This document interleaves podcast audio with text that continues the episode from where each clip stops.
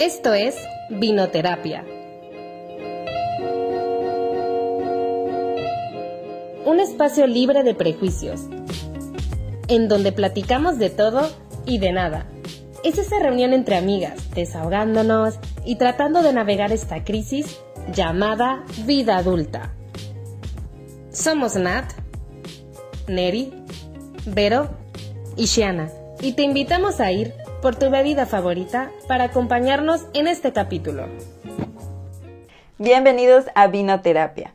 Primero queremos recordarles que todo lo que decimos aquí es basado en nuestras experiencias y en nuestras opiniones, entonces no asumimos que es la única opinión válida, estamos abiertas a escuchar otras opiniones diferentes para que así podamos pues crecer todos juntos, escucharnos todos juntos y hacer más divertido toda esta dinámica. En el capítulo de hoy vamos a hablar de la vida en pandemia, de este fenómeno que nos ha afectado a todos de diferentes maneras, aunque estuviéramos viviéndolo al mismo momento todos, siempre ha sido diferente, tanto en lo laboral, en lo personal, en lo social. Pudimos haber tenido incluso cambios físicos, emocionales, entonces ha sido un, una experiencia diferente, completa para todos y es lo que vamos a platicar un poco aquí de cómo nosotras lo hemos llevado, qué nos ha dejado, qué hemos vivido con esto, cómo nos hemos sentido a través del tiempo, ya ahorita año y medio después de haber pasado varias etapas de la pandemia, vamos a platicar un poco de cómo nos fue, cómo nos está yendo y qué es lo que pensamos al respecto. Y bueno, pues como ya sabemos todos a este punto, eh, todo esto del coronavirus empezó a escucharse, a darse los primeros casos en 2019, pero fue hasta, creo, marzo 2020 que empezó ya la pandemia como tal aquí en México. Yo me acuerdo que estaba en Mérida, o sea, ya me había mudado a Monterrey, ya tenía toda mi vida empezando en Monterrey y tuve que irme a Mérida por cosas de la escuela, papeleo y así. Y justo pues cerraron la escuela por el puente y de repente fue, ya no vamos a abrir más. Recuerdo que en el principio pensábamos que iban a ser, creo que máximo tres meses de esta pandemia. Entonces fue como, sí, bueno, tres meses, se atrasa todo, sí había estrés, había preocupación, pero pues eran tres meses, literal lo marcábamos ya en nuestros calendarios, como esperando esos tres meses para ya que se acabara todo esto y aquí estamos año y medio, más de año y medio después, aún con tratando de luchar con esto. De hecho, bueno, les digo, yo estaba en Mérida, pero pues me tuve que quedar ahí como, yo creo como un mes, porque empezó lo de no poder volar, no poder viajar, tenías que hacerte pruebas, era un show siquiera para yo poder regresar a mi casa aquí en Monterrey. Entonces sí traía el, el nivel de estrés de todo y agregándole justo en ese momento pues tomé yo la decisión de renunciar al trabajo que tenía en ese momento, que ya llevaba yo como tres años, pero pues eh, por cuestiones de, de cosas que se fueron dando y todo, ya tuve que renunciar. Según yo iban a ser tres meses hasta que pasara la pandemia y eso desencadenó toda una situación aparte que ahorita vamos a hablar un poco. Entonces, a todas nos agarró de diferente manera e incluso en diferentes lugares porque ya estábamos físicamente separadas de hecho, creo que Shiana estaba, tú estabas en España cambiándote a Italia, no me acuerdo más. Estaba en Italia.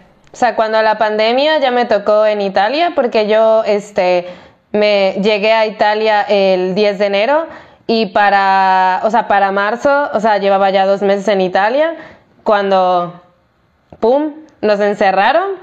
Este, y ahí fue, pues como todo el mundo sabe, el peor país, ahí estaba yo. Eh, donde salía todas las noticias, ahí estaba yo. Y, y sí, o sea, me acuerdo que, si no me equivoco, fue por ahí del 12, 13 de marzo, cuando declararon como que iba a ser confinamiento, porque en Europa sí fue confinamiento absoluto, o sea, que no podías salir de tu casa para nada. O sea, entonces aún me acuerdo que primero dijeron 15 días y justo el primer fin de semana era cuando se estrenaba Élite. Entonces yo dije, ay, pues no pasa nada, entonces solo me iba a quedar en casa a ver Élite, no pasa nada con mi compañera. Y pasaron 15 días, agregaron 15 días más y así hasta que pasaron tres meses encerrada. Eh, solo podía ir al súper y este y siempre trataba de ir al supermercado más lejos para caminar un poco más. Así que les puedo decir que sí, me tocó en Italia. Eh, estuve todo el 2020 en Italia, por lo cual vi altibajos todo el año. Estuvo bastante feo, pero bueno, aquí estoy ahora en México, sobreviví a la pandemia. Uh. Es una de las diferencias un poquito que más vimos contigo, que literal en Europa fue todos a sus casas y súper prohibido salir.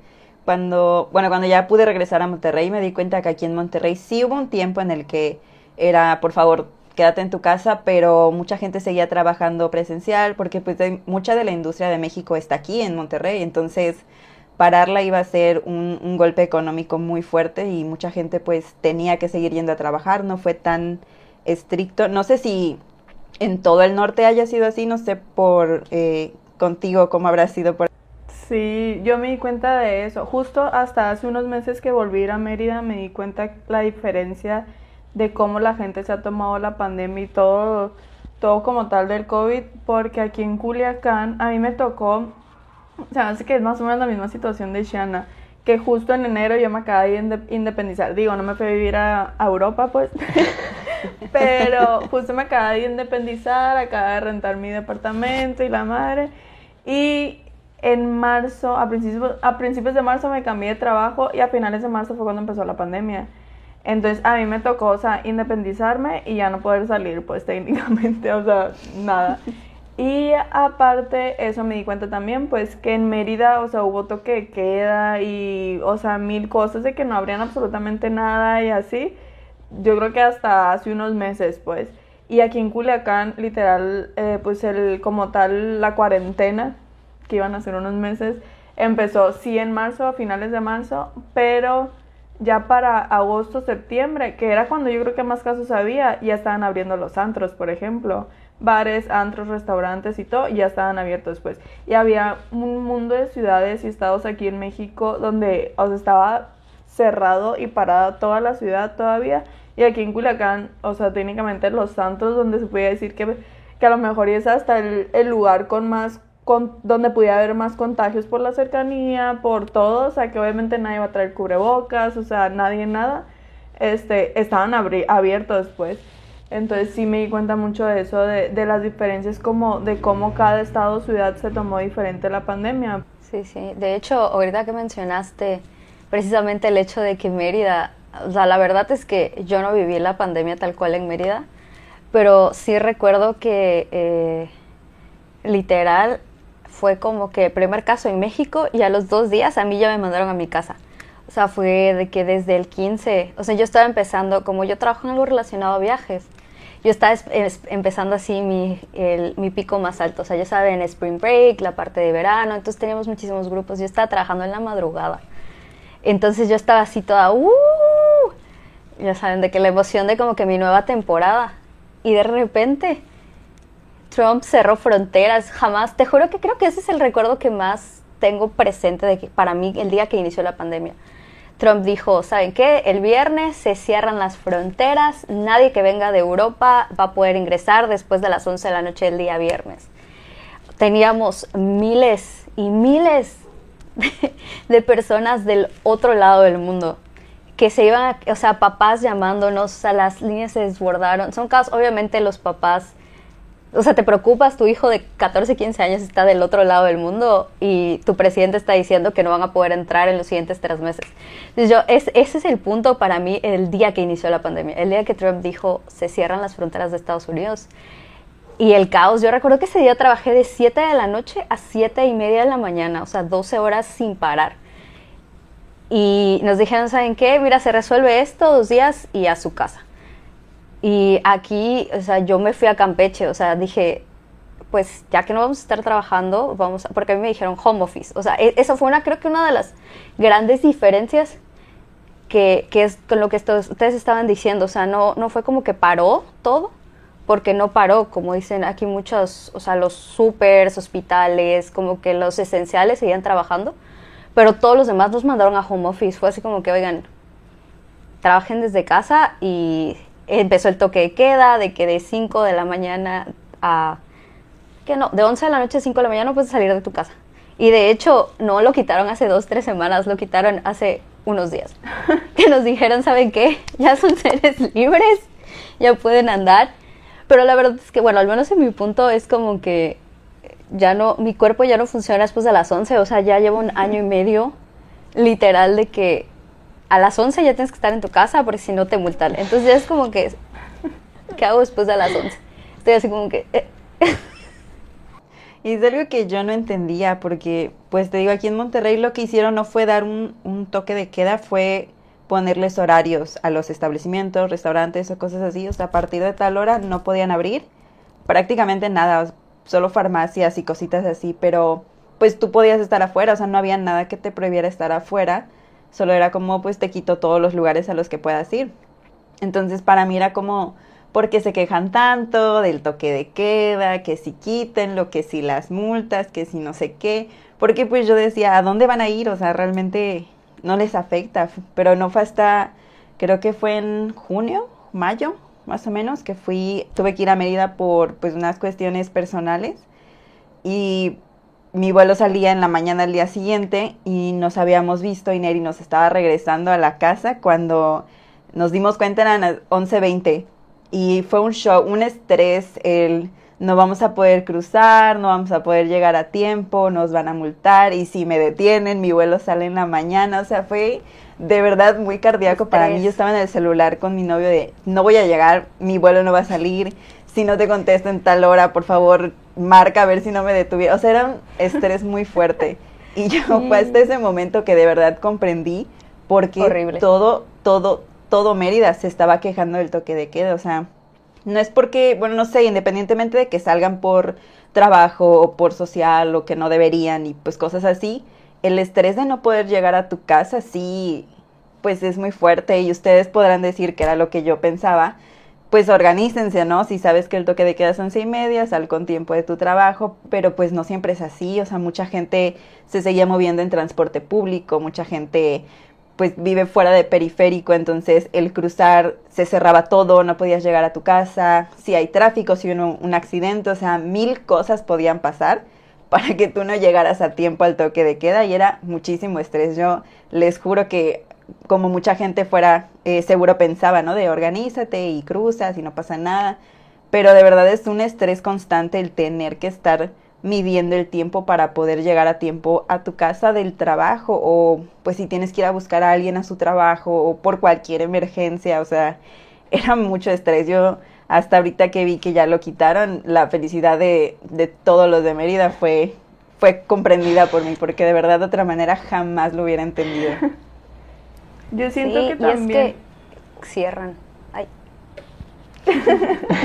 Yo siento que también uno de los mayores problemas al empezar la pandemia, digo, ciertas partes siguieron siendo problemas a lo largo de estos ya casi dos años, pero sobre todo al principio la ignorancia se puede decir o la desinformación.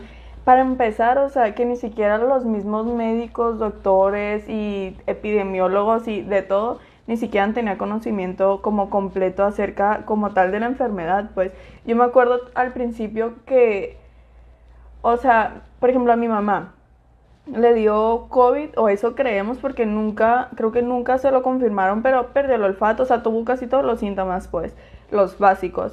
Este, y eso fue como a mediados del, del 2020, o sea, que fue como en verano, pues y se hizo como 10.000 pruebas que hasta ahorita yo me doy cuenta que eran las peores pruebas que se podía hacer. Unas que le vendieron que eran pruebas rápidas y se hizo una de sangre que era, no creo si antígenos o anticuerpos, pero que se supone que esa te la tienes que hacer hasta después para ver si ya desarrollaste, pues.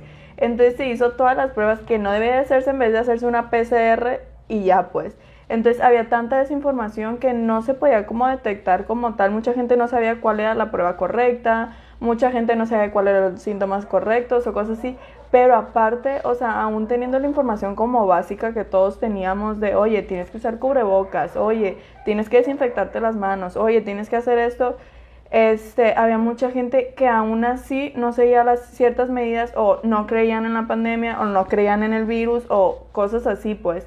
Entonces, por ejemplo, a mí que me tocó, pues obviamente no trabajo como tal en un hospital, pero pues trabajo en una clínica este, de consultorios médicos así, y aunque en mi área donde yo estoy no nos toca como consultar ni atender ni nada a pacientes como directamente con COVID, sí nos llegaban muchos pacientes que ya les hacíamos, este, no sé, les hacíamos el electro y cosas así, y ya estaban ahí en la clínica y nos dábamos cuenta que tenían COVID, por ejemplo, y que el paciente sabía y no nos decía, pues.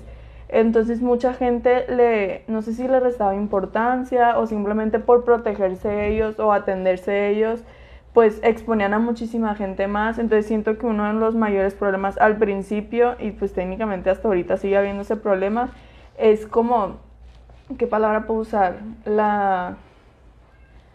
Es que es que no tienen empatía técnicamente, pues. Es que fue el egoísmo. Ajá, el, egoísmo, de, no pensar en los demás. Pues obviamente si yo tengo COVID o cosas así, yo pienso que tengo COVID, pues voy a hacer algo obviamente para, para ver si sí tengo, o para tratarme o lo que sea. Pero obviamente sin exponer a las demás personas, pues. Y me tocaba gente, o sea, por ejemplo, a mí me tocó atender directamente a gente que tenía COVID y que no me dijeron, o sea, que yo ya estaba haciéndoles el estudio o algo así y traían un cubrebocas de esos que se notaba, por ejemplo, que tenían como un mes usando el mismo cubrebocas, pues. Y que no se desinfectaban las manos, no, o sea, les valía todo y platica y plática y bla, bla, bla. Y ya yo estaba haciéndoles el estudio y de repente me tocó una que se puso a platicar, ah, sí, y entró su hija también, pues, en un lugar que era como de dos por dos metros, encerradito, yo con ella y la hija también adentro. Yo pensé que necesitaba la hija, pues, pero claro que no era una señora que podía, pues. Y ya platicando entre ellas, estaban contando que se había hecho una tomografía y que le había salido neumonía leve y no sé qué. Y yo, a ver, ¿tiene COVID? ah, sí, creo que sí. Y yo, no, casi me da el ataque. Y así varios, pues yo creo que esa fue la peorcita, o sea, como más egoísta se podía decir. Pero así varios donde ya les estábamos haciendo el estudio y se notaba que no se cuidaban ni nada y nos dábamos cuenta que tenía COVID y sabían, pues, o se hacían tontos porque querían que los atendiéramos, pero no éramos un centro de COVID, pues, y no teníamos las medidas necesarias para la seguridad para nosotros ni para los pacientes, pues. Entonces hubo mucha gente así que, que literal exponían a mucha gente y nos exponían a nosotros que trabajamos en, pues técnicamente es un centro de salud y que no pensaban en eso, pues en cómo podía ser su culpa el que se esparciera más el, el COVID, pues como tal. Y sí, fue, sí, y creo que de hecho eso fue lo que hizo que el COVID de, se volviera pandemia. Eh, la, la parte de que mucha gente no le importaba si estuviera enfermo, no estuviera enfermo, si le afectara a otra persona o no.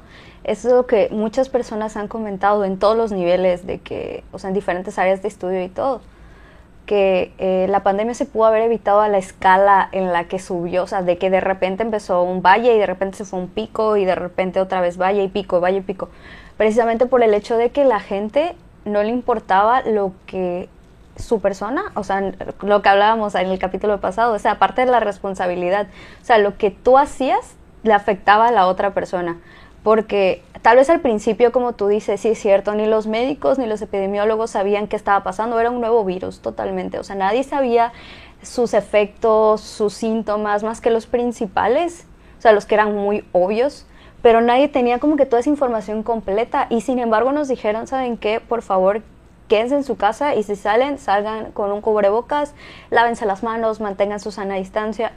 Y sí es cierto que en esta parte como que hay muchos factores, eh, las personas que se mueven en transporte público, las personas que trabajaban en, las, eh, en los hospitales, en las cosas esenciales, supers, eh, que necesitas que las personas sigan trabajando precisamente, o en Monterrey, por ejemplo, esas fábricas que no pararon porque ahí está, o sea, la producción de México.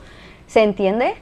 Pero siento que en ese punto mucha gente dijo, ay, pues voy a ir a trabajar así y ya. O, las, o los las personas encargadas de la salud de esas personas, porque al fin y al cabo tú como jefe tienes la responsabilidad de cuidar a tus empleados, les valió y fue así como que, mira, vengan a trabajar los 50 personas y los voy a poner uno al lado del otro sin tomar esas medidas necesarias. Entonces, esa parte del, como decimos, egoísmo que hubo tanto de personas por no creer o no pensar que lo que hicieran afecta a otras personas, como las que solo pensaban en necesito que me saques este trabajo y necesito que esto siga funcionando porque yo no voy a perder un peso y me vale si te enfermes.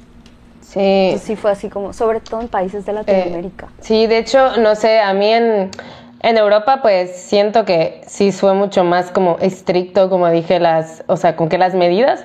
Y aún me acuerdo que yo en este, creo que fue febrero, a finales, había ido a Milán con mis amigos.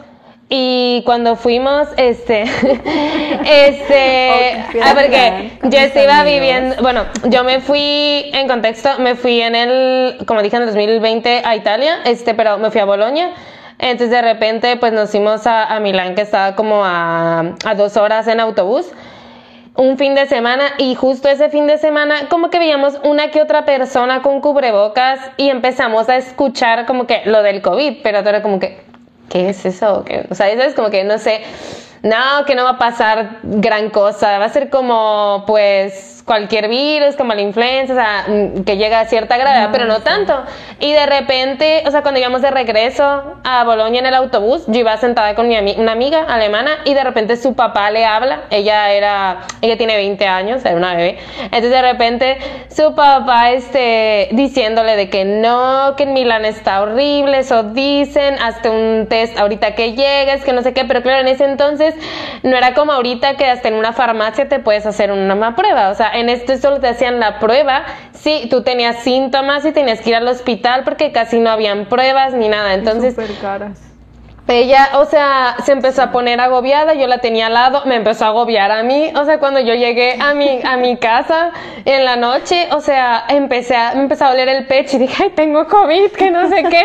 Y- De hecho, nos hablaste, no sé si sí, acuerdas les mandé, y, luego mi mamá, o sea, les hablé, y luego aparte le hablé a mi mamá, mi mamá, o sea, este, me dijo, no, pues háblale a un doctor, o sea, intentamos, claro, yo no sabía italiano, era como, y ahí nadie habla inglés, entonces era un lío, le hablé a mi coordinadora porque yo estaba en un voluntariado, tenía una coordinadora, entonces la, la coordinadora dijo, eh, que podíamos llamar a un médico para la casa. Llegó el médico y me dijo, lo que tienes es estrés, no tienes COVID. o sea, tienes estrés. Me dijo, relájate, que no sé qué. Y más lo que me agobiaba es que tenía una compañera que es un poco, o sea, yo vivía con cuatro, éramos cuatro chicas. En ese entonces éramos tres, luego a los días llegó la cuarta.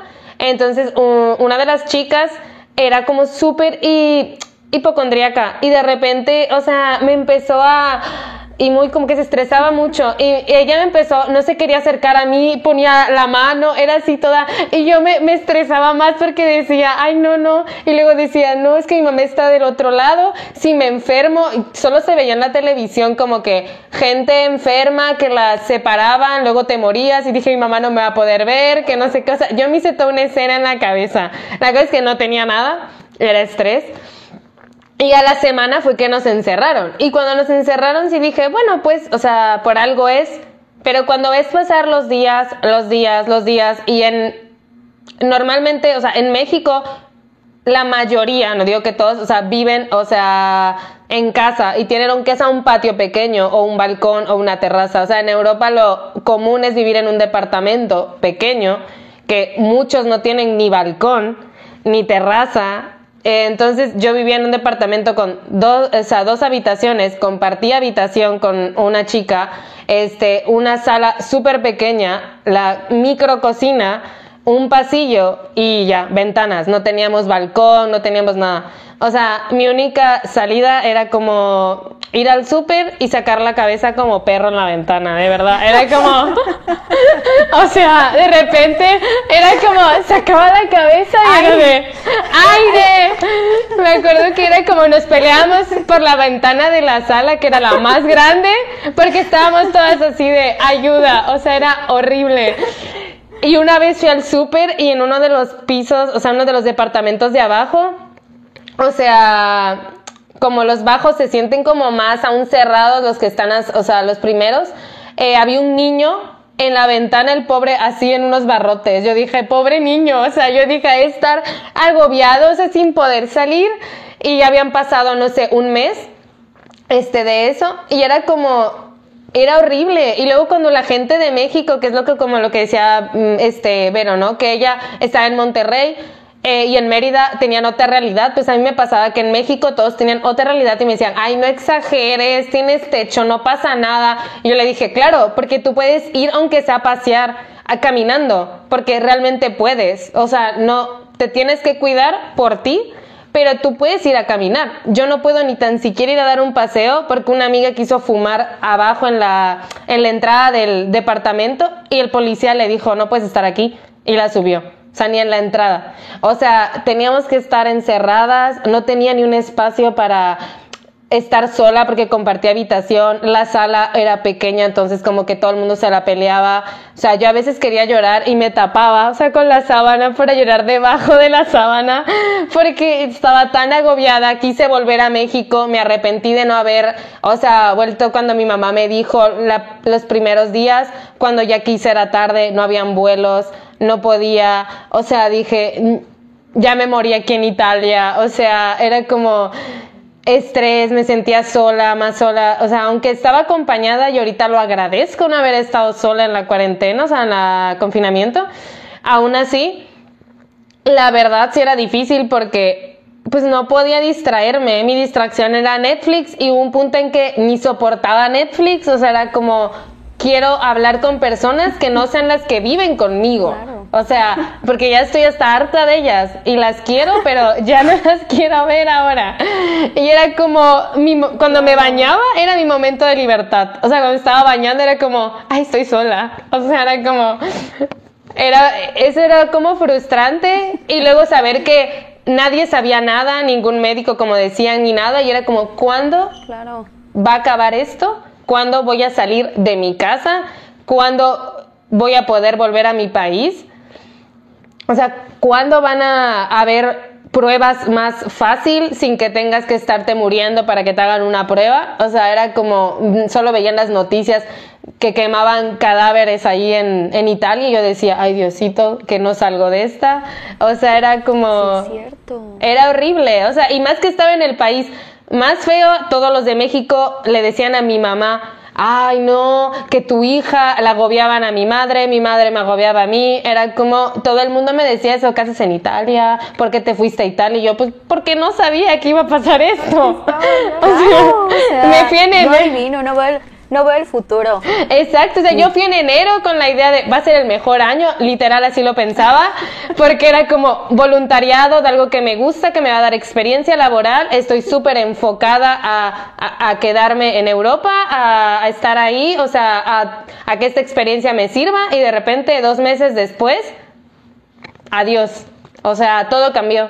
Sí regresé un poquito a la normalidad, pero, o sea, sigue sin estar normal la cosa y ahora estoy aquí, pero bueno. Sí, creo que mucho de lo que han platicado ahorita, hay un factor que nos afectó a todos, que es el miedo.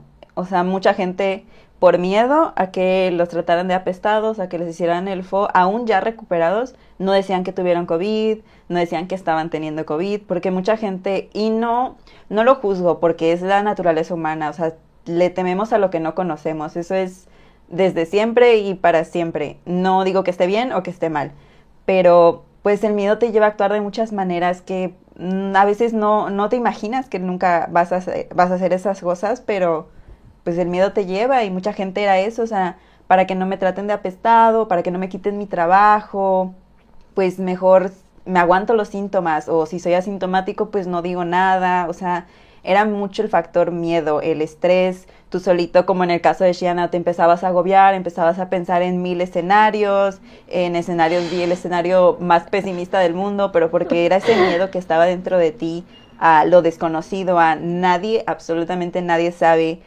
cómo tratar esto, o sea, lo fuimos aprendiendo conforme pasaban los tiempos, se fueron creando pues las pruebas, las vacunas, nadie sabía que, creo que es la de antígenos, este tienes que esperar prácticamente hasta que tengas un síntoma para que ya este, puedas tú ver si tienes o no, o sea, para que te pueda salir un positivo real. Mucha gente lo hacía y me tocó igual a mí, o sea, al día siguiente de haber viajado o al día siguiente de haber estado con alguien lo hacía, hacía, pues fue negativo, todo bien.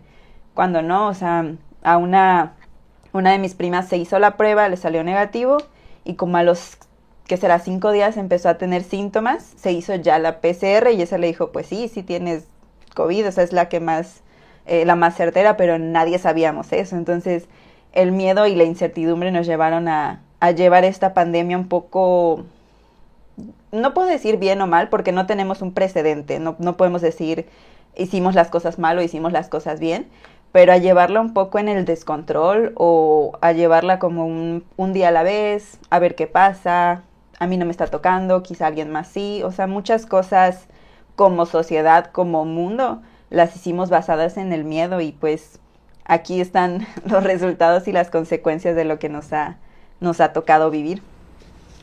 Claro, ahorita que mencionaste lo del miedo y que la parte en la que no quería ser como que repudiado, excluido y todo, por ejemplo, los, los personal de salud en general, o sea, no solo los doctores, sino que los enfermeros, los que trabajaron en un hospital, que les echaban cloro, que les echaban ácido, que no los dejaban subir al transporte público. O sea, yo veía eso y yo pensaba, ¿cómo, cómo la persona que, que está dando su vida, literal, porque muchos médicos murieron en el frente porque no sabíamos cómo cuidar a, o sea, no sabían, bueno, al día de hoy todavía como que más control, pero cómo cuidar esta enfermedad, o sea, cómo, cómo alargar la vida de la persona, o sea, cómo esa persona que está dando su vida la vas a tratar de esa forma. Me explico, yo, yo la verdad es que no, no procesaba como, como que es esa parte de que cloro, ¿por qué le echas cloro? ¿Por qué no lo dejas subir a tu lado? Pero como tú bien dices, el miedo o sea, el miedo, los primeros meses fue lo que sucumbió a la gente. O sea, la gente tenía miedo de salir, la gente tenía miedo de morir, la gente tenía miedo de que se contagiaran, porque nadie sabía nada. O sea, nosotros, o sea, yo puedo decir que yo me estaba muriendo. O sea, yo soy una persona que hipocondriaca al más no poder. O sea, según yo ya me dio COVID 50 veces y ya me hice 50 pruebas, todas mis pruebas negativas. No, y eso que yo de verdad estuve encerrada 10 meses, así de que rigurosamente, así de que ni a la esquina. Este, y a mí me dio COVID 50 veces. Entonces, eh, esta situación que nos llevó al extremo de, lastimar gente por miedo a que nos contagiaran. Es como que la parte de la salud mental, la parte del, que, que incluye la parte del estrés, la parte del miedo, fue así como que uno de los principales problemas que desarrolló esta pandemia. O sea, cosas que no le tomamos tanta importancia ahorita son claves en nuestra vida. Pero yo creo que una cosa es el miedo y cómo nos afectó como en salud mental y todo eso, y otra cosa es lastimar a una persona por tener una idea. Porque una cosa es que no quieras estar cerca de un personal de la salud, sea como sea, y una cosa es la voy a bajar del camión o la voy a quitar de mi lado o le, lo voy a hacer por un lado. Pero de eso a, a lastimarlos ya es muy diferente, muy, muy, muy, muy, muy. Porque una cosa es que obviamente el miedo nos haga hacer cosas o reaccionar de cierta manera, pero ya de a eso a afectar a otra persona de manera más que nada también física es muy diferente, pues. Yo la verdad ahí sí, por ejemplo, todo lo que dicen, por ejemplo, lo que yo comenté de las personas que no, no nos comentaban que tenían COVID al entrar a la clínica, este, en parte es cierto, las entiendo, porque tú quieres atención médica, pues tú quieres que te atiendan y tú sabes que en ciertas partes no están atendiendo pacientes COVID, pero tú traes a tu, a tu papá o a tu esposo o a tu esposa o a tu hijo enfermo y quieres que lo atiendan y que esté mejor, pues. Y si eso equivale a tener que arriesgar unos cuantos a que se enfermen de COVID, pues creo yo que es una cosa, sí lo considero que está mal, pero creo que eso es una cosa a ya echarle cloro a un personal de la salud o hacer algo físico que atente contra la vida técnicamente de alguien es muy diferente. Y ahora ya que hablamos un poco de en general cómo ha sido la pandemia, cómo ha actuado la gente pues por el miedo, cómo hemos reaccionado nosotros, pues vamos a hablar un poco más ya de nuestra experiencia, o sea, de todo lo que hemos pasado desde que empezó hasta pues cómo lo hemos llevado, qué nos ha dejado y todo, ¿no? En mi caso, por ejemplo, bueno, les decía hace, hace un momento que yo estaba en Mérida cuando empezó, cuando ya no vivía ahí. Entonces fue primero el estrés de regresar a mi casa lo antes posible, porque pues yo a principios de año empecé a vivir con mi novia aquí en Monterrey y era, pues quería regresar, o sea, él estaba solo acá, tenía yo ese estrés aparte de, yo soy súper hermana mayor, yo a todos quiero que estén bien, a todos quiero cuidar, entonces me causa un estrés adicional el el preocuparme por los demás, ¿no? Entonces ya pude regresar aquí, según eran tres meses, yo renuncié a mi trabajo desde entonces y si ustedes me conocen saben que soy una persona que se la pasa haciendo ocho cosas al día, o sea, los últimos años de mi carrera fue trabajo, escuela, servicio social, prácticas, voluntariado en la organización, era yo no pisaba mi casa más que para bañarme y dormir. Era hacer 20 mil cosas.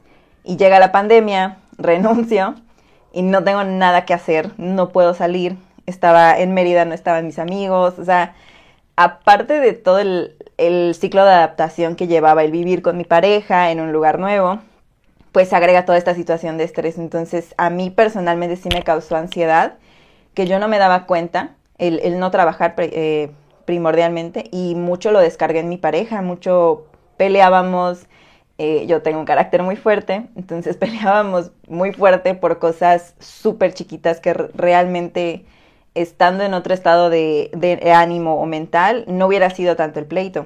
Entonces ya fue que yo me di cuenta que todo esto me estaba causando mucho estrés y este me llevó a, a descargarlo en él, que no estuvo bien. Entonces, ya lo hablamos, eh, entendió la situación, él me dio muchísimo apoyo y pues Así pasaron los meses sin encontrar trabajo porque pues yo no quería exponerme, no quería salir. Quería un trabajo dentro de mi casa, pero pues no tenía la experiencia suficiente para un trabajo dentro de mi casa en mi ramo. Yo estaba trabajando en comercio exterior, entonces ese mundo es más físico para atender todos los problemas presenciales. Cuando por fin empiezo a manejar esa parte, este, pues digo, bueno, ya estoy más tranquila, empiezo a buscar trabajos que realmente no eran ya de, pues, preocuparme más de si me va a aportar o no, era más por hacer algo, por ya no sentir ese estrés de estar sin hacer nada todo el día. Eh, encontré un trabajo de comercio y como a las dos semanas dije, no, esto, esto no es para mí, no es lo que quiero hacer toda mi vida. Y empieza la crisis de qué voy a hacer el resto de mi vida si no es esto que he trabajado por tres años. Y otra vez ansiedad y otra vez buscar qué hacer más el encierro, más yo soy muy, soy extra precavida, entonces era, para mí era salir, regresar, rociarse en aerosol, desinfectarse, desinfectar toda la despensa, si salíamos estaba yo así como por favor nadie me toque, era mucho el estrés que me estaba cargando en ese momento.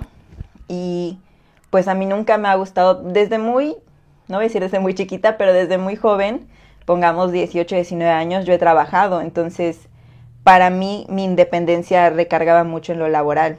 Y ahora mi novio era el que me estaba apoyando económicamente y era un golpe para mí, para mí sí era un esto no es, esto no es y me estresaba y no sabía cómo recibir esa ayuda que él me estaba dando, entonces tuve que enseñarme que estábamos en un momento de pandemia donde nada era normal, donde no podía yo simplemente salir, pedir un trabajo o pues decir, no, pues ahora me voy a cambiar y ahora quiero dedicarme a esto y el, el que él me ayudara, que es algo que me costó mucho, mucho, mucho entender, que mi novio, siendo hombre, me ayudara económicamente, no era nada malo. ¿Por qué? Porque sabía que era temporal, porque sabía que me lo estaba haciendo con todo el cariño del mundo y jamás, de verdad, jamás me reclamó, estás gastando mucho, o por qué compras esto, o sabes que solo vamos a comprar esto, es mi dinero, jamás. O sea, fue un apoyo súper incondicional que en esa situación yo dije, bueno, esto no es, no es algo negativo, tengo que aprender a aceptarlo. Ya pasado ese proceso, renuncié al trabajo que dije, no, esto no es para mí. Y literal, yo me acuerdo perfecto, renuncié un miércoles, el viernes eh, firmé mi renuncia en la mañana, el viernes ya no me presenté a trabajar, firmé mi renuncia y estábamos eh, yendo a hacer súper, eh, a ver qué nos faltaba. Y en el camino mi novio me dice, oye, pues vamos a, comprarte un regalo de San Valentín. Era aproximadamente el 12, de hecho, exactamente el 12 de, febrero. Y en el camino a, comprar, eh, bueno, un poco de contexto, mi mamá llevaba ya varios días enferma de COVID. Eh, había hablado con ella unos dos días antes y un día anterior también. Entonces, en, en general estaba estable, estaba bien. No estaba necesitando tanques de oxígeno hasta, creo que fue viernes, jueves. Y justo en ese pedazo de ir a comprar, para mí un día normal, comprar un regalo de San Valentín, recibí la llamada de que mi mamá había fallecido. Entonces fue un, un proceso que hasta ahorita, de verdad, hasta ahorita me ha costado mucho y todavía lo estoy sobrellevando, pero en ese momento fue pandemia, fue cómo viajo si, o sea, la casa tenía el virus, mi mamá estaba en la casa, la casa estaba en el, el virus estaba en la casa, era viajar, si yo viajaba y me exponía era exponer a alguien más. Claramente mi papá quería estar conmigo en ese momento, yo no quería exponer a mi papá, o sea, era una situación que de verdad yo no comprendía. Para mí era, sí sabía, sí veía, escuchaba todos los fallecimientos por COVID, pero no lo crees al 100% o no sientes más bien la, lo fuerte que es hasta que te pasa a ti o hasta que pasa cerca de ti. Entonces en ese momento fue, fue otro, otra manera de ver esta pandemia, fue ver realmente la, lo letal que era todo, porque pues había escuchado de amigos que se contagiaban y se curaban, entonces no llegaba más. Y sé que había personas que sí llegaba a eso, entonces yo por cualquier cosa me cuidaba, pero pues nunca, nunca había sentido lo letal del virus, lo grave que era toda esta situación hasta que pasó pues lo de mi mamá. Y ya pasándole a mi mamá, regreso a Mérida, digo, a Monterrey, y empiezo a tener físicamente señales de ansiedad. O sea, aparte de que mi mente era un lío y todo, físicamente me empecé a sentir como que me faltaba el aire, todas las noches me daban muchas ganas de vomitar y era vómito como, como ácido, como no era comida, pues no era que algo me cayera mal. Eh, está, podía estar acostada y me sentía muy agitada, como que acabara de correr 3 kilos, 3 kilos, 3 metros.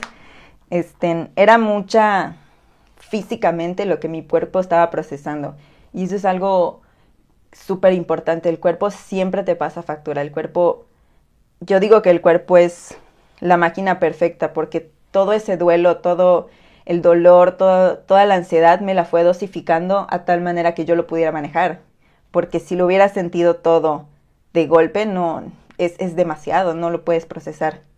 Y pues todavía les digo, o sea, hasta ahorita lo estoy procesando, lo estoy trabajando. Eh, me ha apoyado mucho con mi familia, eh, mi familia siempre ha estado al pendiente, mis amigos han estado al pendiente, que pues ha sido básicamente lo que me mantiene cuerda, ¿no? El apoyo de mi, de mi novio igual ha sido súper, súper, súper importante. Entonces siento que para mí dio un giro en ese momento la pandemia, dio un, como un tienes que cuidarte más. A pesar de que ya estaba teniendo todas las medidas, fue un, esto no ha acabado, o sea, estamos hablando de que esto pasó en febrero de este año, ya podríamos decir, bueno, pues ya había pasado, ya estamos en semáforo amarillo, ya estamos aquí, ya estamos allá, pero no, hasta el día de hoy el virus sigue y tenemos que seguir cuidándonos y fue hasta ese momento que dije, esto es algo muy grave que le ha afectado a muchísima gente, más allá de lo que nosotros podemos percibir en nuestra experiencia. Y creo que pues lo que decíamos al principio, o sea, para todas ha sido diferente y no podemos, o al menos yo no comparo el dolor o la ansiedad o la gravedad que le damos a toda esta situación, porque para cada quien es diferente. Yo no puedo decir mi dolor es más importante que el de alguien más que no ha pasado por esto. Y tampoco puedo decir, como lo, lo que decía Shan al principio, ¿no? De que, ay, es que, pues tú estás allá, tienes un techo, o sea, eres afortunada. No, no puedes quitarle el peso que tiene la pandemia físicamente y emocionalmente a una persona, independientemente de cuál sea tu experiencia personal. Que creo que igual es un poco lo que queremos compartirles en este momento, ¿no? Saber que a pesar de que las cuatro, eh, ahorita vamos a platicar un poco más, hemos tenido experiencias diferentes, eso no invalida tu experiencia o no hace más válida nuestra experiencia. Cada quien lo ha llevado como puede, a prueba y error, como decía eh, Neri o, o Nat. Y pues es lo único que nos queda, ¿no? O seguir compartiendo nuestra historia, entender las historias de los demás. Esperamos que eso les quede un poquito de, de esta plática. Eh, ha sido muy difícil, no les puedo decir que ya estoy bien, que ya estoy curada, que ya estoy normal. Creo que es aprender a vivir con todo lo que la pandemia nos esté dejando en cada una de nuestras experiencias. Entonces, Shanita, igual nos comentabas, ¿no? Que al principio fue difícil para ti estar separada de, de tu sí, familia. Sí, o sea, la verdad eh, fue complicado, sobre todo, no solo por lo de mi familia, sino porque yo me fui en el 2018 y el 2000, o sea, 18 eh, dos, y 2019, este, fue como que de mi, puedo decir que fue de mis mejores años, o sea, yo me fui en septiembre de 2018 hasta ponte tú que eh, enero del 2020, antes de irme a, a Italia, o sea, estuve en Sevilla y había sido todo súper bien. Obviamente había tenido malos momentos, pero me ha ido de maravilla y yo estaba súper decidida en quedarme en Europa. Entonces dije, me voy a ir de voluntariado porque encontré un programa y yo como me quiero dedicar al ámbito social, pues era mi oportunidad. Y dije, bueno, me voy, es, me van a pagar todo, es como un trabajo, me voy a ir, todo bien, todo perfecto busqué un proyecto, este, yo estaba entre Bélgica e Italia, dije Italia porque era mejor el proyecto, pero no sabía que iba a ser el peor país, vamos. Y de repente llegó en el 2020, todo así como de, este es mi año, o sea, de verdad, o sea, me acuerdo que hasta me tatué, o sea, como que, porque había dicho que era como que no, o sea, digo, no que me tatuara 2020 ni nada, pero, o sea, me tatué. o sea, me hizo un tatuaje. Me, me, hizo un tatuaje porque yo decía que como que estaba empezando una nueva etapa y había cambiado. Y digo, no me arrepiento porque pienso que sí fue como que un antes y un después, pero no era nada lo que yo creía. O sea, llego, todo bien, un nuevo país, Italia, empiezo a hacer nuevos amigos, empiezo a salir. Justo en febrero, porque el primer mes pues fue como un poquito adaptación. En febrero que yo tenía un poco más como que de amistades, estaba todo bien y en marzo, ¡pum!, te encierran. Y, y yo era así como de, no sé, como que yo había escuchado tanto, o sea, como que había visto tanto en películas o en cosas, cosas de pandemias y nunca pensé vivir una a ese nivel. Y, y luego pues yo iba por una parte profesional, mucha gente ese voluntariado va por la parte que te dan de todo, o sea, te dan comida, te da, o sea, te dan dinero, te dan vuelo, te dan todo y dices, mucha gente se va por eso. Yo me iba por la parte profesional y de repente dicen los de la organización, o sea, los vamos a seguir manteniendo, pero ya no había nada que hacer de actividades ni nada. Entonces yo digo, no, no voy a tener experiencia, ya tengo casi, o sea, en ese entonces tenía este, 28, o sea, dije, no, este, se me van los años, o sea, no voy a poder, este, tener experiencia laboral, bla, bla, bla, o sea, fue mi agobio total.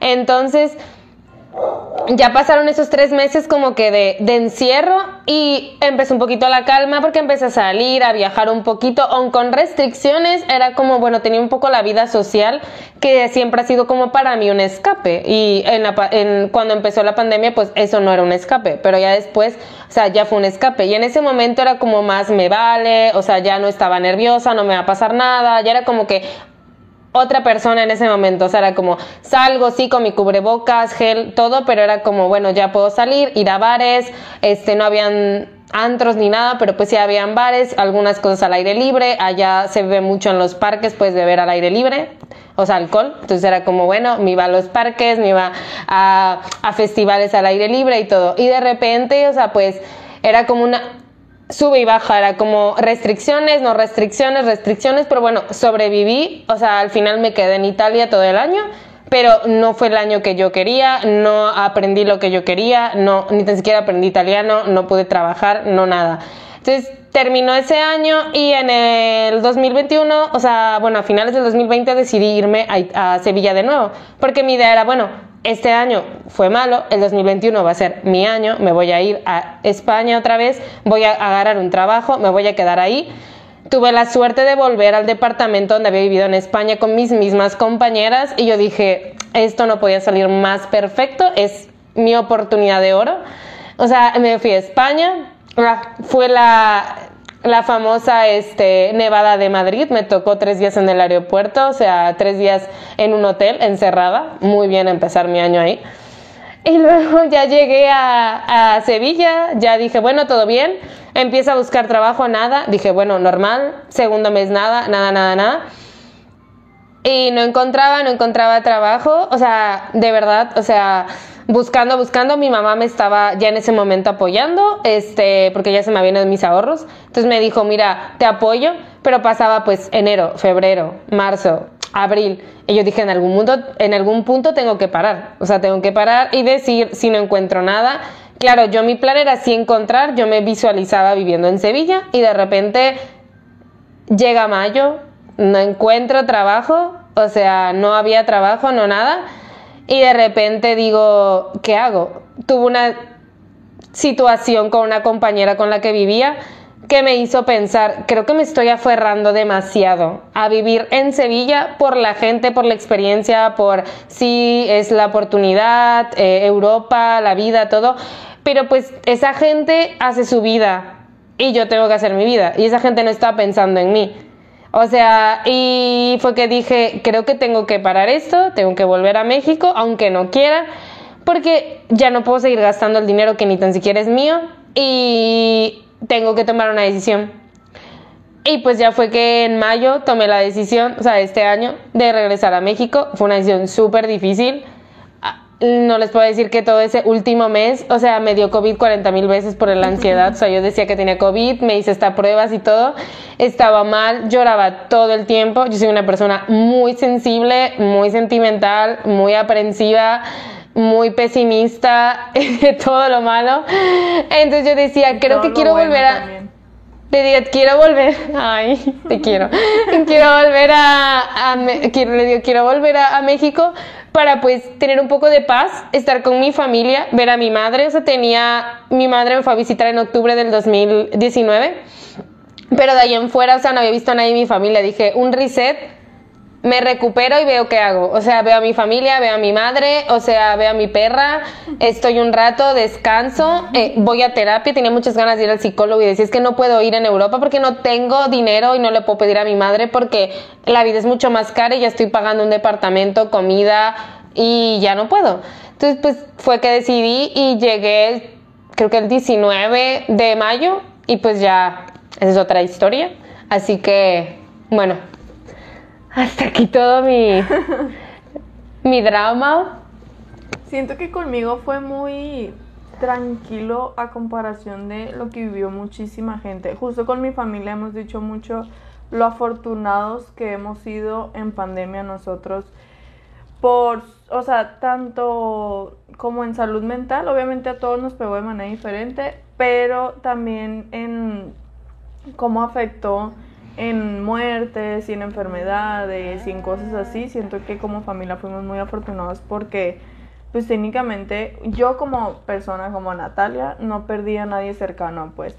Sí hubo personas, por ejemplo, a lo mejor cercanas a mis papás o cercanas a un familiar o cercana a alguien cercano mío que sí fallecieron, pero pues no, no alguien cercano a mí que yo lo hubiera vivido como en carne propia, pues. Y aparte, o sea, por ejemplo, cuando empezó la pandemia, como ya les había este, comentado, yo me acabé de independizar. Y igual que Shana, yo, o sea, lo social para mí es como, no, no sé si decir mi escape, porque en realidad pues no, no escapo de nada, pero sí como mi manera de ser feliz a lo mejor, como, es que la verdad no sé ni cómo explicarlo, pero como la parte social es muy importante para mí, pues, y no me refiero nomás a salir a tomar y ya, pues, sino aunque estemos, por ejemplo, con, con ellas, éramos mucho de repente de irnos a casa de alguien a jugar juegos de mesa, por ejemplo.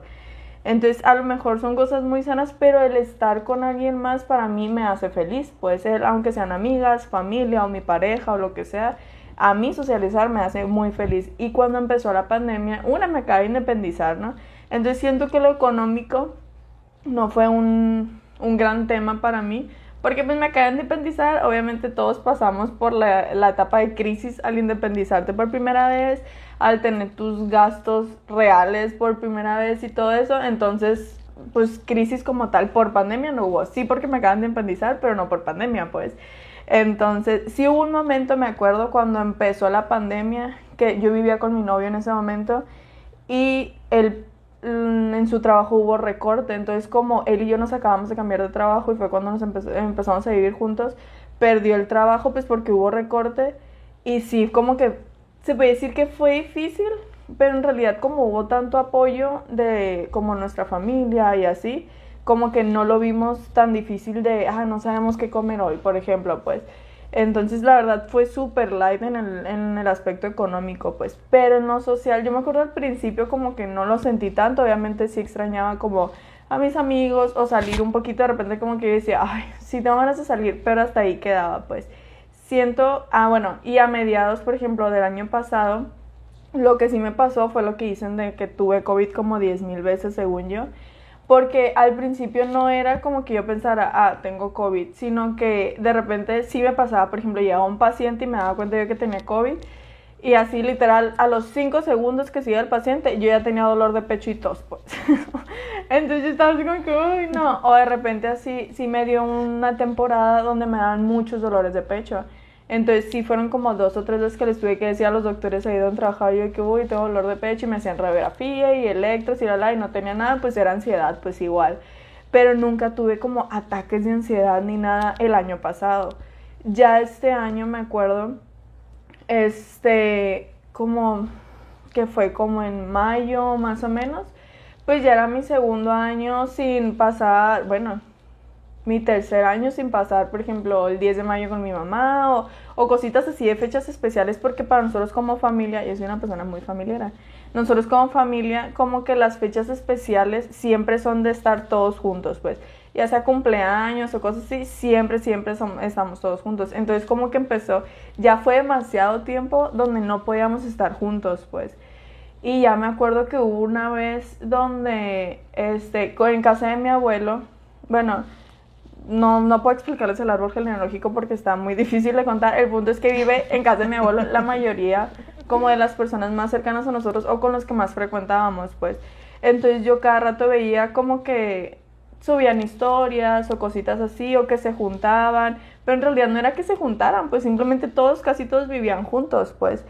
Entonces me acuerdo ese día, fue el primer domingo yo creo que de toda mi vida que pasé sola, porque mi novio se fue a trabajar y yo me tuve que quedar sola en mi departamento.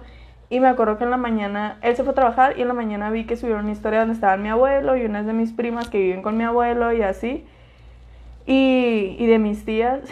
Este, y subieron una historia que estaban como que todos juntos o, o como que hicieron comida ahí en su casa o algo así. Y me dio, yo no sé si fue tan que ansiedad o me dio depresión en ese momento, yo no sé qué pasó que me, literal empecé a llorar, pero así de que como niña chiquita y literal me puse en posición fetal porque para mí esa es la posición que me tranquiliza muchísimo, pues. O sea, ay, lo pensé, lo vi en mi mente y me dio risa. pero, pero literal empecé a llorar y como que me empezó a dar como un ataque de ansiedad, no sé. Y al principio como que me sentí mal pero ya después capté y dije, pues es que todos viven juntos, pues técnicamente, o sea, no me tengo que sentir mal. Para empezar, con mi abuelo todos se cuidan mucho, pues siento que yo me cuido menos que todos ellos, pues, pero ellos viven juntos, este, mi sobrinita acaba de nacer, por lo tanto de repente como que se frecuentaban un poquito más y así. Como que en ese momento me sentí mal, pero ya después capté que pues era normal, pues.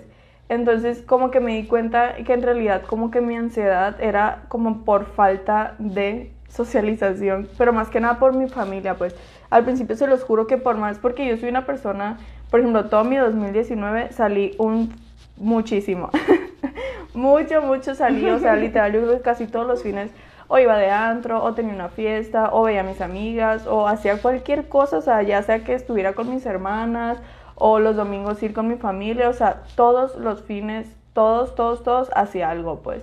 Entonces como que ya se empezó a acumular más de un año de no socializar técnicamente, pues.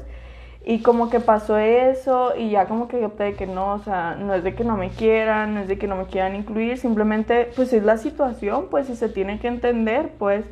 Entonces como que me di cuenta que ya en ese momento sí me empezó a afectar como el no ver a mi familia, pues. Y ya de ahí, este, pues todo normal, o sea, como que sí, de repente como que me dan tantitos ataques de ansiedad y así, pero súper tranquila, la verdad fueron como dos o tres. Y ya hace como un mes ya me empezó a llegar esa como necesidad de salir ahora sí, como que ya viene mi cumpleaños y cositas así, como que ahora sí como que me dan ganas de salir, pero por más que ya tiene más de un año los antros abiertos en Culiacán y a mí me gusta ir de antro, no me he atrevido a ir, o sea, no puedo. Me da miedo, o sea, yo dije en mi cumpleaños igual y sí, pero ya ahorita como que volví a decir así como que, ah, a lo mejor no, pues. Entonces como que lo que más me afectó para mí como tal la pandemia, yo creo que fue lo social, que para mí como que es algo vital y en poquito en poquito se fue acumulando hasta que llegó a esto, pues, pero en realidad nunca fue como que el gran tema, pues, pero sí, o sea, como personas cercanas, como que lo que más me afectó fue lo que estaba viviendo las demás personas, pues como sentirme mal por los demás, por todas las situaciones que estaban pasando. No, definitivamente, eh, como ya había dicho Vero, pues a todos nos afectó de manera diferente y lo vivimos de forma diferente. La verdad es que yo siento, yo me siento una persona muy afortunada por cómo viví la pandemia. La verdad, yo vivo en Mérida con mi hermana, o sea, solas. Eh, pero cuando inició la pandemia yo sabía que no iba a aguantar estar encerrada en, en esta casa. O sea, eh, y pues afortunadamente mi familia es muy unida, a mi papá le encanta que nosotros estemos en, en su casa. Es así como que si pudiéramos vivir ahí otra vez, mi papá fascinado. Entonces, eh, nosotros, o sea, mi hermana y yo lo platicamos y dijimos lo más sano, o sea, es como a los dos nos dieron, como a las dos nos dieron home office. Dije, lo más sano es que nos vayamos con nuestros papás y yo me regresé a Campeche. Eh, afortunadamente, pues en Campeche, como lo que mencionó Shiana, o sea, tengo patio, tengo alberca, o sea, tengo ventanas gigantes donde entra el sol. Entonces yo dije, de estar en una casa eh, de que 4x4 con mi hermana, nada más encerradas las dos, pues mejor aprovecho esta oportunidad y me fui yo a vivir con mi familia. O sea, regresé a todo este tiempo a vivir con mis papás. Y la verdad es que yo tenía mucho tiempo sin pasar tanto tiempo con mis papás. O sea, de que iba un fin de semana y regresaba. Pero de que era me iba sábado, estaba sábado en la noche, salía, regresaba domingo en la tarde porque tenía que volver a trabajar. Entonces, eh, la verdad es que esta fue una oportunidad que yo no veía venir. O sea, viéndole como que todo el lado positivo porque siempre traté como que ver ese lado positivo de la pandemia de que me regaló un año entero con mis papás. O sea, a mí me cayó como que el 20, o sea, ver todo lo que estaba pasando afuera, de que personas que se morían sin poder despedirse de, de sus seres queridos, ya sea papá, mamá, abuelos, hijos, etcétera. O sea, dije, tengo que valorar y aprovechar como que todo este tiempo que tengo con ellos, que por X situación, aunque no sea la mejor situación, me lo regaló. Eh, entonces la verdad es que por esa parte no lo sufrí, o sea, me siento muy, muy, muy afortunada porque si quería eh, salir a correr, podía correr en mi patio, de que si quería hacer ejercicio, podía hacer ejercicio en la parte de afuera con el aire soplando, los pajaritos cantando, o sea, y aparte eh, en mi casa no solo estábamos mi papá, mi hermana, mi mamá y yo, sino que igual estaba eh, mi hermanita, yo digo que es mi hermanita, pero no es mi hermanita, o sea, la bebé, entonces eh, con mis tíos, o sea, yo sabía que yo no la iba a ver crecer, y eso es porque mi otra, mi otra primita tampoco la vi crecer, pero me dieron igual la oportunidad de verla crecer, o sea, de escucharla hablar, entonces yo siento que esa fue como que toda la parte positiva que, que, que la pandemia, que no es como que lo mejor que pudo ser, pero la pandemia me regaló. O sea, no sufrí como que la parte de ansiedad o de, o de, de, no salir, porque todo lo que yo quería, bueno, excepto a mi novio, perdóname, estaba ahí, estaba ahí, ya sabes, o sea, de que, y, y, lo disfrutaba, y lo disfrutaba mucho. A mí lo que, eh, mi trabajo afortunadamente igual, me, como ya comenté, me lo dieron en home office. O sea, me dieron mi computadora, mis monitores y me dijeron, ¿sabes qué? Todo es de la oficina. Aquí la cosa es, es que mi trabajo, mi trabajo depende mucho de la actividad que haya. Y como no había nada de actividad, me pasaron a Customer Service y de verdad, a mí lo que me estaba matando era mi trabajo, o sea, no era la pandemia, no era, el, no era de que el estrés de estar encerrada, era mi trabajo, o sea, de que todas las cancelaciones que hubieron, todos los reembolsos, la gente estaba molestísima y escuchaba yo de todos los días, al menos cuatro horas, lo mismo, lo mismo, lo mismo, gente gritándome, gritándome, gritándome, gritándome, gritándome. Entonces, a mí eso fue lo que me, lo que me quebró, o sea, de que lo que más me estresó de toda esta situación fue mi trabajo. O sea, tener, y era como que yo siempre decía, ya voy a renunciar, ya no puedo. Y, ya no puedo, y, y ya no puedo. Y mi mamá me decía, ¿cómo vas a renunciar? O sea, estás viendo que el mundo está en una situación de caos, que mucha gente no tiene trabajo, que mucha gente está sufriendo porque no sabe, o sea, tiene la incertidumbre de que no sabe qué va a pasar el día de mañana y tú queriendo renunciar. Y yo me sentía súper mal porque era como que, ¿cómo puedo ser tan egoísta y pensar que voy a renunciar? Pero mi, mi, mi, mi salud mental ya estaba eh, a punto del colapso, o sea, ya, ya estaba llegando a un burnout en el que hasta la, o sea, mi cuerpo me estaba cobrando factura, o sea, mi espalda me dolía, todos los días me dolía la cabeza. Aunque yo hiciera ejercicio para desestresarme todos los días, porque ese era como que mi escape, así como que el ejercicio, así sacar, golpear, cargar pesado, para que mi cuerpo sacara esa carga que tenía dentro. O sea, yo ya estaba llegando en un punto en el que escuchar lo mismo todos los días, porque pues obviamente la gente no podía viajar, o sea, la gente no podía salir de su casa. Entonces, eso a mí me, me, quemó. O sea, fue como que la parte más, más fea que pasé durante la pandemia y porque afortunadamente nadie en mi familia se enfermó. O sea, mi papá igual le dieron home office, eh, mi hermana igual tenía de que todo el principio de la pandemia home office, entonces solo salíamos al súper y regresábamos. Entonces, eh, durante todo este tiempo todos nos mantuvimos sanos, todos nos mantuvimos con trabajo, eh, entonces siento que mi experiencia fuera de que todo lo malo que conllevó la pandemia en el mundo exterior, no la sufrí tanto. O sea, a mí no me dio la ansiedad de salir, al contrario, salir me generaba ansiedad. O sea, yo recuerdo que cuando iba al súper, siempre regresaba con dolor de cabeza. Porque decía, ya me enfermé. Y era todo ese día que fui al súper, dolor de cabeza y de que gripa y de que todo, porque aparte a mí me da gripa por todo. O sea, de que respiraste al lado de mí, ya me dio gripa. Entonces, eh, eso fue lo que yo más sufrí. O sea, no, yo no quería salir. Al contrario, me quería yo quedar encerrada. Yo recuerdo que de repente mis tías iban con todas las medidas y todo, íbamos a comer afuera. Y yo era como que no quería salir, no quería ver a la gente. De que, no, no, no, no, no, ¿por qué? O sea, sean conscientes, de mi cabeza de que sean conscientes, nos vamos a enfermar. Entonces fue así algo como que muy raro, que ya después se me bajó, o sea, ya después me, eh, por la misma situación del, del, del burnout, dije, ya, relájate.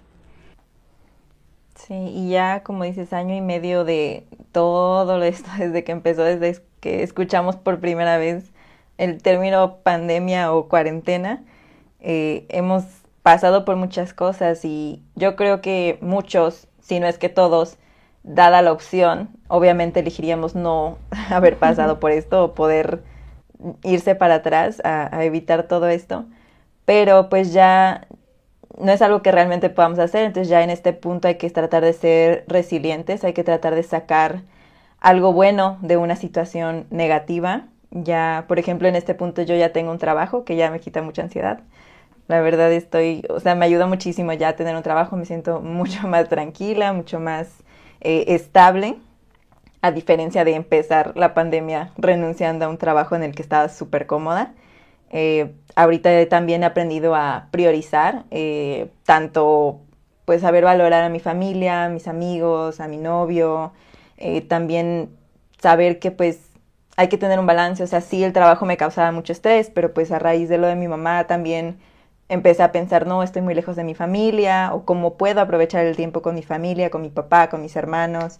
Entonces como que me dejó esa manera de valorar, de priorizar lo importante en mi vida y pues trabajar igual, o sea, darle mucha importancia a mi salud mental, que cosa que siempre escuchábamos, ¿no? Y siempre decíamos, pues voy a ir a terapia o voy a ir a un psicólogo y nunca realmente lo hacíamos porque no llegaba a ese punto de quiebre. Entonces ahorita creo que mucho de lo que me ha dejado la pandemia es eso, aprender a darme pues mi tiempo, mi break, a priorizar mi salud mental y este a trabajar en mi duelo, que es algo que, bueno, platicaremos un poquito más adelante en otro capítulo sobre el duelo, pero sí a trabajar en ello y llevarlo un día a la vez. Básicamente, o sea, ahora actualmente estoy aquí en México, o sea, llegué en mayo. La verdad, una de mis alegrías más grandes fue verlas a ustedes, o sea, el día que nos reencontramos, porque tenía muchísimas ganas de verlas y fue el reencuentro así como más bonito. He logrado ver familia, amigos, etcétera. Pero sí ha sido un proceso duro porque yo tenía unos planes muy distintos para mí y todo se vino abajo.